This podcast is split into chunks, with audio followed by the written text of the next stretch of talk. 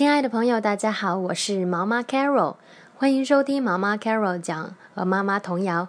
今天要给大家分享的童谣是《Sally Go Round the Sun》。同样呢，我把今天要学习到的词汇给大家来读一遍：Sun，太阳；Moon，月亮；Chimney，Chimney，烟囱。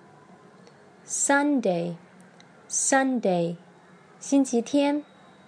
好，我现在来读一遍喽。Sally go round the sun, Sally go round the moon, Sally go round the chimney pots on a Sunday afternoon。好，现在速度加快喽。 Sally go round the sun, Sally go round the moon. Sally go round the chimney pots on a Sunday afternoon. 好，最后一遍。Sally go round the sun, Sally go round the moon, and Sally go round the chimney pots on a Sunday afternoon.